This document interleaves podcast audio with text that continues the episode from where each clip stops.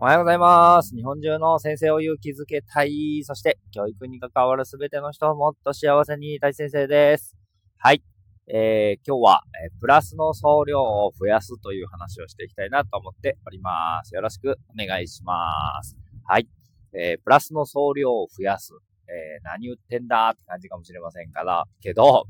えー、まあ世の中にはですね、ネガティブなニュース、ポジティブなニュースがあありますよね。どっちかっていうとネガティブなニュースの方が取り上げられがちで、人の心にも残り、えー、7倍ポジティブなニュースに比べると、こう、広がりとか、えー、印象度合いが、えー、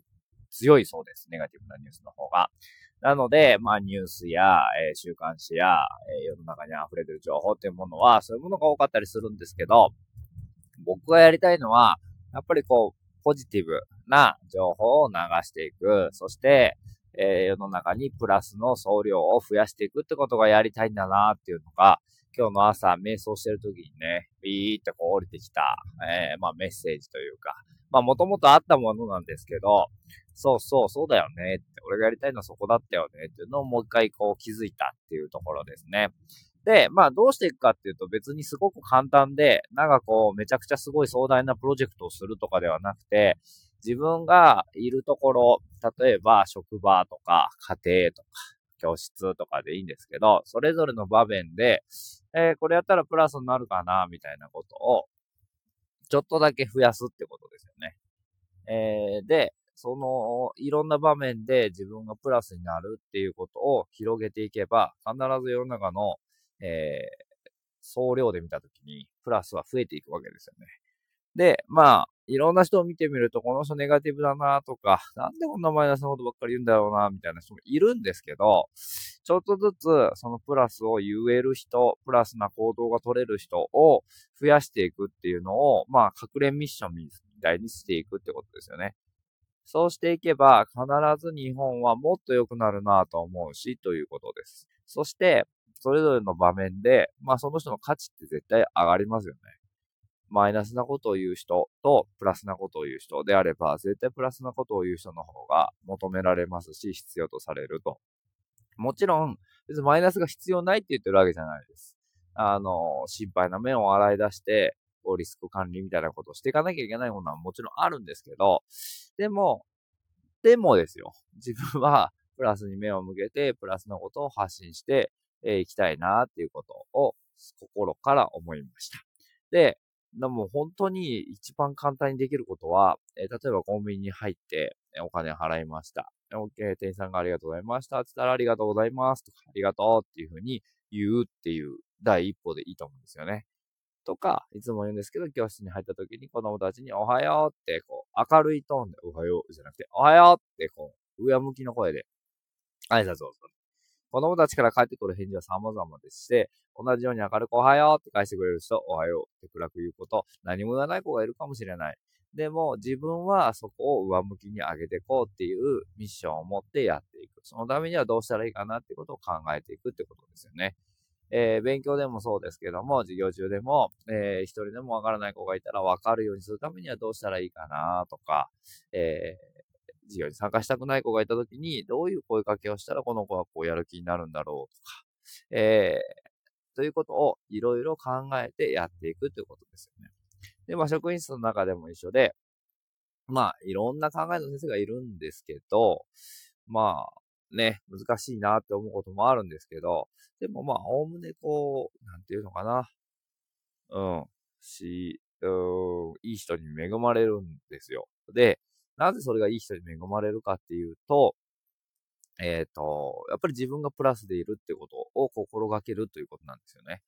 で、やっぱプラスにプラスは集まってくるので、えー、ネガティブなことを口でバシってると、ネガティブな人がどんどんどんどん寄ってくるようになりますし、プラスなことを口、ね、こう、口癖にしてると、プラスな口癖を持ってる人が集まってきます。これも完全なもうね、原理原則なので、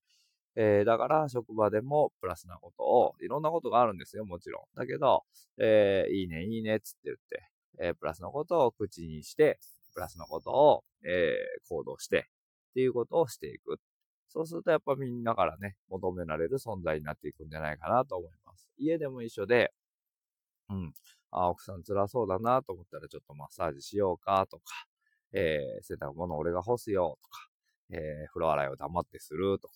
ね、っていうことをしていけると、えー、お互いにとって、あ、ってなるわけですよ。そうするとこの奥さんが、あこれやってくれたからこれやってあげようみたいな風に、えー、助け合いが生まれてくる、協力し合いが生まれてきて、いい家庭が築かれますよね。えー、逆を言うとどういうことかっていうと、なんかこう、できてないことに目を向けて、そこをチクチクチクチク言うみたいな、お前ここ汚ねえじゃんみたいなことを言うみたいな。えー、そうなるとどうなるかっていうと、奥さんからもできてないところを言われる。あなたまたこれやってくれてないみたいな。もう最悪ですよね。負のスパイラルですよ。言われたから腹立つから、またその人のできてないところに目を向けて、お前さ、みたいな。で、どんどんどんどん関係が悪くなって、冷え切って、やる気もなくなってっていうことになっていくので、これが、えー、ネガティブの連鎖だと思うんですけど、どっちが自分にとって幸せかっていうことですよね。うん。で、今、まあ、職場と教室と家庭といろいろ話しましたけれども、えー、今日からもうプラスを増やしていこうって決めてもらったら、もうあなたはプラスの人になれるわけですよね。えー、これすごくいいなと思って、えー、います。ね。プラスの人になろうということで、なんか自分がした、えー、プラスの行動、えー、をどんどんどんどんこんな風にね、えー、言っていける。で、これは別に人に認めてほしいとかじゃなくて、なんかこう、ツイッターはね、もう本当にネガティブで溢れてんなっていうのがすごくあって、なんかね、難しいなと思いながら。でもやっぱり僕のやりたいことはこれなので、えー、しばらくこれでいこうかなと思ってます。プラスのつぶやきをどんどんしていくみたいな。うん。ということで、はい。決めましたので、えー、ぜひ、賛同してくださる方は一緒に、え、ハッシュタグプラスの人というのをつけて、えー、つぶやいてってくれるといいなと思っております。はい。ということで、えー、火曜日、今日は、えー、地元のね、えサークル仲間と集まる日になっておりますので、月に1回の、え報告というか、えこんなことやったよってことを話し合う場になっております。えまた、その、それについては、改めてこのヒマラヤを取り直したいなと思っておりますが、ということでございます。ということで、えー、以上、今日は火曜日、ヒマラヤプラスの送料を増やすという話をさせていただきました。せーの、いいね